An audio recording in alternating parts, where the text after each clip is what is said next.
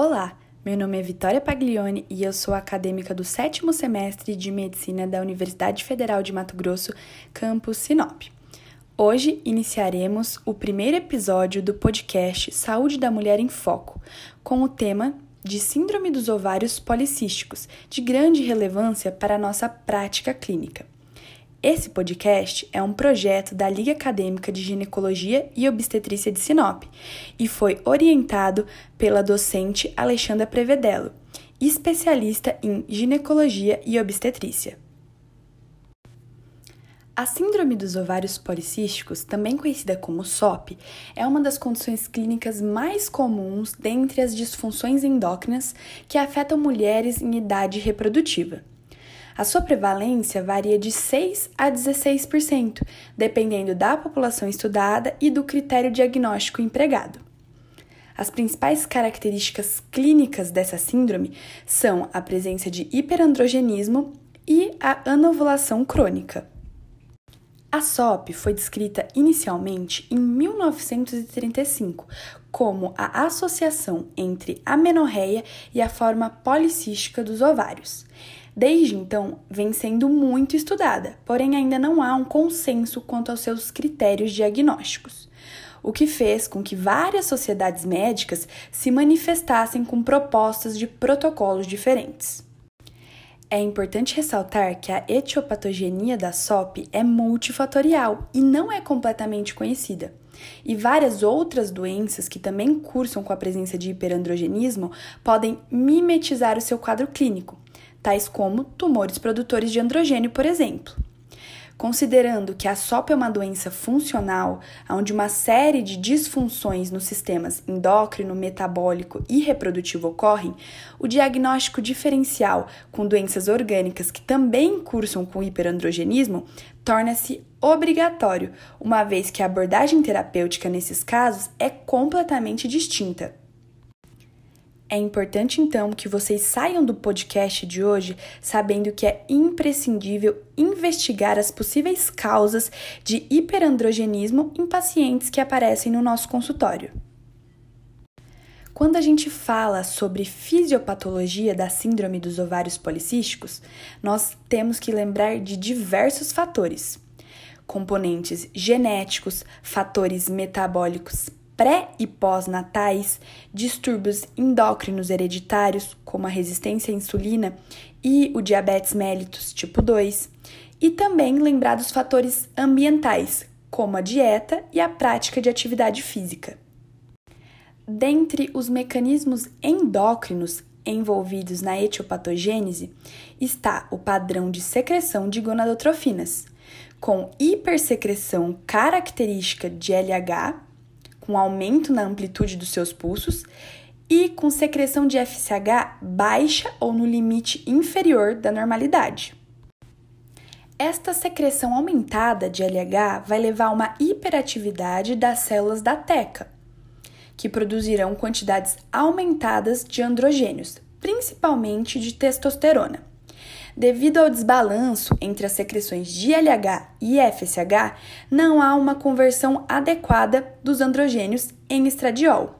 Esse fato explica o hiperandrogenismo, que é característico da doença.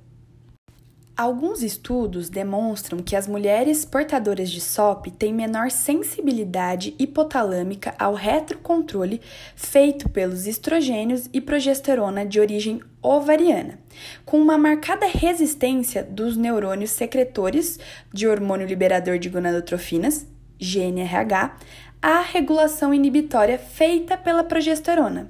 Esse fato prolongaria os pulsos de GNRH e, consequentemente, de LH.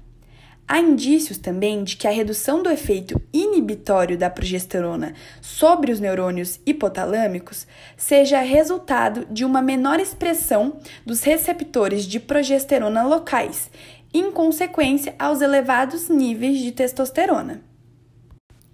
É importante a gente notar que essas mudanças regulatórias causam alterações sobre a foliculogênese ovariana normal. No caso de mulheres com SOP, o recrutamento e ativação folicular vão ocorrer de maneira bastante intensa, porém com uma menor atresia dos folículos em estágios iniciais. Por isso, apesar do recrutamento mais proeminente, não há depressão precoce da população de folículos nessas mulheres. Então, os menores níveis de FSH produzidos nessas pacientes dificultam o completo crescimento do folículo até estágios maduros, os quais acabam estacionados em estágios intermediários, conferindo assim ao ovário a morfologia policística. Além das alterações relativas às gonadotrofinas, parece haver um papel significativo da insulina e do fator de crescimento semelhante à insulina tipo 1, o IGF-1, na produção anômala de androgênios nessas mulheres. Então, as portadoras de SOP apresentam mais frequentemente resistência à insulina e hiperinsulinemia compensatória, independente da presença ou não de obesidade o aumento da insulina circulante tem um efeito direto na produção de androgênios ovarianos, uma vez que possui ação sinérgica ao LH nas células da teca. Além disso, a insulina também está envolvida na redução da produção da proteína carregadora de androgênios, SHBG, pelo fígado. Então, esses dois efeitos somados aumentam a concentração de testosterona livre. O IGF-1, assim como a insulina, tem papel na produção de androgênios ovarianos, sendo um dos mecanismos que estimulam a proliferação de células da teca. Além das disfunções endócrinas que nós descrevemos, há evidências na literatura médica da existência de um componente genético na SOP, um padrão mais complexo de hereditariedade, envolvendo múltiplos genes. Agora que nós já tivemos uma visão geral sobre SOP, nós vamos falar um pouquinho sobre o diagnóstico. Segundo recomendações do Consenso para Diagnóstico e Tratamento de Síndrome dos Ovários Policísticos de 2018, é necessária a presença de alguns critérios diagnósticos para fechar o quadro da síndrome. O primeiro deles é a disfunção ovulatória. Nas mulheres, após três anos da menarca até a perimenopausa, consideramos como ciclo disfuncional se a duração for menor que 21 dias ou maior que 46 dias. Após um ano da primeira menstruação, qualquer ciclo com duração maior que 90 dias deve ser considerado anormal e é necessário realizar uma investigação. Outro critério diagnóstico importante é o hiperandrogenismo clínico, que se manifesta devido a grandes quantidades de androgênios circulantes. Nesse caso, é necessário que a gente investigue a presença de acne, alopécia e hirsutismo. Caso a paciente chegue no nosso consultório sem a presença desses sinais clínicos bem estabelecida, nós podemos fazer a verificação de hiperandrogenismo bioquímico, ou seja, a gente dosa os hormônios no sangue por meio da medida de testosterona livre.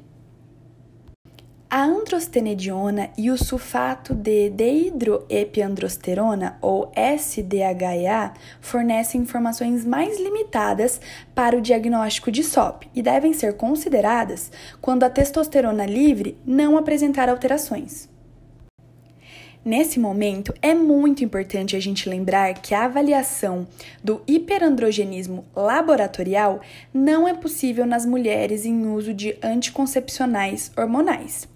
E caso essa dosagem seja necessária para nossa avaliação, é preciso interromper o uso da pílula por pelo menos três meses. Apesar dos critérios de Rotterdam considerar a tríade de hiperandrogenismo, ovários policísticos a ultrassom e disfunção ovulatória, atualmente o ultrassom não é mais considerado peça-chave do diagnóstico, podendo ser dispensável nos casos em que há disfunção ovulatória e hiperandrogenismo bastante evidentes. É importante a gente lembrar que a realização do ultrassom por via transvaginal tem uma acurácia bem melhor quando comparada com a via abdominal. E para fins de padronização, devemos considerar anormal um ultrassom com mais de 20 folículos e ou um volume maior do que 10 ml, nos aparelhos ultrassonográficos mais modernos. Vale ressaltar que, apesar da existência desses critérios para a padronização do diagnóstico da SOP, é necessário sempre individualizar a interpretação dos achados, devido à grande variabilidade étnica das características.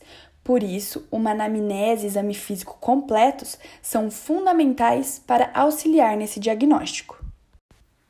Então, nós devemos buscar a história dos ciclos menstruais, valorizar as queixas da paciente e sua história familiar.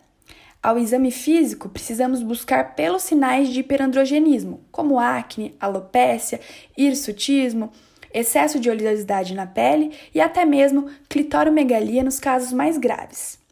Além disso, é muito importante realizar a medida da circunferência abdominal, peso e altura, para que a gente possa calcular o índice de massa corporal e observar a presença de acantose nigricans, fatores relacionados ao acometimento metabólico da doença. Como nós já comentamos, a etiologia da SOP não é totalmente conhecida, mas muitos estudos indicam que a fisiopatogenia esteja relacionada com o metabolismo dos carboidratos, principalmente pela resistência insulínica. O sedentarismo e a dieta nutricional inadequada contribuem muito para o incremento do peso, assim como a piora da hiperinsulinemia. Ambos têm impacto negativo na patogênese da doença. Nós sabemos que existe relação entre os níveis séricos de androgênios e a resistência insulínica, ou seja, quanto maior for a concentração androgênica na circulação, maior seria a possibilidade da nossa paciente com SOP desenvolver resistência insulínica, intolerância à glicose e diabetes mellitus do tipo 2. Vale lembrar que a síndrome metabólica compartilha muitas semelhanças com a SOP, incluindo a presença frequente de obesidade abdominal e resistência à insulina. A prevalência da síndrome metabólica em mulheres com SOP varia muito, de 1,6% a 43%, dependendo da população avaliada. Por conta dessas repercussões metabólicas que eu acabei de citar, o primeiro passo no tratamento da SOP, como nós veremos um pouco mais à frente, é justamente a mudança de estilo de vida, ou seja, diminuir o sedentarismo, aumentar a atividade física e adequar a dieta nutricional. Além disso, a perda de peso é importante para a normalização dos distúrbios metabólicos. Agora eu gostaria que vocês pensassem comigo num caso bastante especial que merece nossa atenção: o diagnóstico de síndrome dos ovários policísticos em mulheres adolescentes. Muitos sintomas característicos dessa síndrome, como atraso menstrual, aumento da oleosidade da pele e a presença de acne, são comuns no início da vida reprodutiva, devido à imaturidade do eixo hipotálamo, hipófise, gônadas. Então, no primeiro ano após a menarca, é muito comum a irregularidade menstrual, e nesse período não vai ser possível a gente fazer o diagnóstico de disfunção ovulatória. É importante lembrar aqui que do primeiro até o terceiro ano após a menstruação, os ciclos são considerados anormais se tiverem duração menor que 21 dias ou maior que 46 dias. Os parâmetros ultrassonográficos também merecem nossa atenção e não devem ser considerados nas mulheres adolescentes, porque até 8 anos após a menarca é muito comum a presença de múltiplos folículos ovarianos, não tendo significado para o diagnóstico de SOP nessas mulheres. Dessa forma, nessa faixa etária, nós consideramos como critérios para o diagnóstico de SOP a presença de disfunção ovulatória e hiperandrogenismo clínico, que é representado por acne severa ou esturtismo, por exemplo, ou hiperandrogenemia, que é o aumento dos hormônios androgênicos no sangue, evidenciado pela dosagem laboratorial. O novo consenso de 2018 também orienta que algumas adolescentes com fator de risco para a SOP não sejam classificadas de imediato como portadoras da síndrome. Recomenda-se que elas sejam reavaliadas ao completar oito anos após a menarca, uma vez que, com o amadurecimento do eixo, é possível que essas mulheres não preencham mais os critérios para a SOP. É essencial fazer o diagnóstico diferencial da síndrome dos ovários policísticos com outras doenças que cursam também com hiperandrogenismo. Então, nós podemos citar os tumores de adrenal, a hiperplasia adrenal congênita, tumores ovarianos, hiperprolactinemia e disfunções tireoidianas. Então, de uma forma bastante simplificada, a gente pode pensar em dosar alguns hormônios para excluir determinados tipos de doença. Por exemplo, tumores de adrenal, nós precisaríamos dosar SDHEA. Para excluir uma hiperplasia adrenal congênita, a gente dosaria 17H progesterona. Tumores ovarianos necessitam da medida de testosterona para sua exclusão. Hiperprolactinemia é importante a gente dosar a prolactina. E para rastreamento, por exemplo, das disfunções tireoidianas, o exame de escolha é o TSH. Dessa forma, então, uma mulher com a presença dos critérios diagnósticos para SOP sem nenhuma outra patologia que explique o hiperandrogenismo pode ser diagnosticada com a síndrome e iniciar o seu tratamento. E agora a gente vai falar justamente sobre tratamento. É importante que a gente lembre que todas, isso mesmo, todas as mulheres diagnosticadas com SOP sejam aconselhadas a realizar modificações no estilo de vida, uma vez que o peso saudável ele otimiza os resultados hormonais, a saúde geral e a qualidade de vida das nossas pacientes. Prática regular de atividade física e reeducação alimentar são as principais intervenções e devem ser sempre estimuladas. Na maioria dos estudos, nenhuma dieta se mostrou superior à outra na melhora do perfil metabólico da SOP. Então é importante que seja individualizado e sempre conversado com a paciente para decidir a melhor escolha. As intervenções psicológicas também podem ser úteis à medida que melhoram a adesão ao tratamento e fornecem um apoio, suporte maior à paciente. Quando necessário, o tratamento farmacológico para a SOP pode ser indicado e as opções devem ser instituídas após uma decisão conjunta com a paciente, juntamente com as intervenções no estilo de vida que a gente já citou. É sempre importante considerar o contexto em que essa paciente está inserida, as suas preferências, o desejo ou não de gestar e as suas particularidades. Os anticoncepcionais orais são opções para o controle do hiperandrogenismo e ou ciclos irregulares, e nós devemos considerar o seu uso quando as nossas pacientes não possuem o desejo de engravidar no momento. A pílula com 35 microgramas de etilneoestradiol e ciproterona não deve ser mais considerada a primeira linha de tratamento, devido aos efeitos adversos. A metformina pode ser utilizada sozinha ou em conjunto com os anticoncepcionais orais para o manejo das características metabólicas e o tratamento do sobrepeso.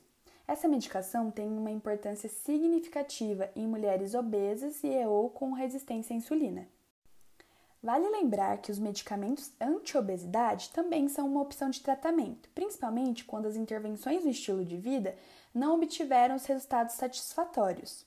Eles devem ser considerados seguindo as mesmas recomendações da população geral e a gravidez deve ser evitada durante o seu uso. Caso não haja contraindicações, os agentes antiandrogênicos também podem ser utilizados quando os anticoncepcionais hormonais são mal tolerados ou não indicados. Essas medicações auxiliam no tratamento do hiperandrogenismo, melhorando os sintomas clínicos, principalmente a alopécia. Para finalizar o nosso podcast de hoje, nós vamos conversar um pouquinho sobre infertilidade nesse contexto. A SOP é responsável por cerca de 80% dos casos de infertilidade anovulatória, e não há na nossa literatura evidências suficientes para a definição do tratamento ideal mas é importante frisar que deve ser iniciado por mudanças no estilo de vida em seguida a gente pode pensar em uma indução farmacológica da ovulação. E por último, em casos selecionados, podemos pensar nas técnicas de reprodução assistida. Então, o primeiro ponto seria a mudança no estilo de vida. Nós já citamos anteriormente e aqui não é diferente. Para as mulheres com SOP anovulatória, a abordagem da infertilidade passa primeiramente pela otimização da saúde. Então, antes de prescrever qualquer tipo de tratamento medicamentoso, nós temos que estimular a mudança dos hábitos de vida, hábitos de vida mais saudáveis. Na nossa prática clínica, então, é recomendado que fatores como glicemia, peso, pressão arterial, além de aspectos como tabagismo, consumo excessivo de álcool, qualidade do sono e saúde mental, emocional e sexual sejam bastante valorizados em mulheres com SOP, para que seja atingido melhores resultados reprodutivos e obstétricos. A recomendação de mudanças do estilo de vida para as mulheres inférteis com SOP, principalmente as obesas, fundamenta-se na hipótese de que a perda de peso é capaz de melhorar os perfis hormonais e, assim, aumentar as chances de ovulação. Há indícios de que a diminuição do peso em 5 a 7% possa ser suficiente para restaurar a regularidade menstrual melhorar a resposta aos indutores de ovulação e restituir a fertilidade. Embora não se possa afirmar categoricamente que a obesidade sozinha seja uma causa de diminuição das chances de gravidez, mulheres obesas parecem responder menos aos medicamentos usados para estimulação ovariana, mesmo em tratamentos de reprodução assistida. Além disso, é importante lembrar que a fisiologia da gravidez implica aumento da resistência à insulina, e as mulheres obesas com SOP têm risco aumentado para o desenvolvimento de diabetes gestacionais e suas possíveis complicações. Para finalizar, então, vamos falar um pouquinho sobre indução farmacológica da ovulação. Precisamos assumir então que a anovulação seria a causa da infertilidade na SOP e que as mudanças no estilo de vida são pré-requisito e já foram instituídas. Nesse caso, a indução da ovulação para o coito programado é considerado como a primeira linha de abordagem. São comumente utilizados nesses casos drogas antiestrogênicas, inibidores da aromatase ou gonadotrofinas, podendo-se combinar a eles, em casos selecionados, drogas adjuvantes. Vale lembrar que o risco de gravidez múltipla aumenta com o uso dos indutores de ovulação e, portanto, considera-se o monitoramento ultrassonográfico da resposta como um ponto importante para a boa prática clínica. Finalizamos aqui o nosso primeiro podcast. Eu sei que é um tema denso, muitas vezes difícil, mas é de grande relevância na nossa prática clínica e por isso nós escolhemos ele. Gostou do nosso podcast? Deixamos um link na descrição com um formulário para que possam avaliar o conteúdo, dar dicas e sugestões. A sua participação é muito importante para nós. Se você ficou com alguma dúvida, entre no nosso Instagram, lagosufmt, faça sua pergunta e responderemos o mais rápido possível. Agradecemos pela sua atenção e espero ter você em nosso próximo episódio.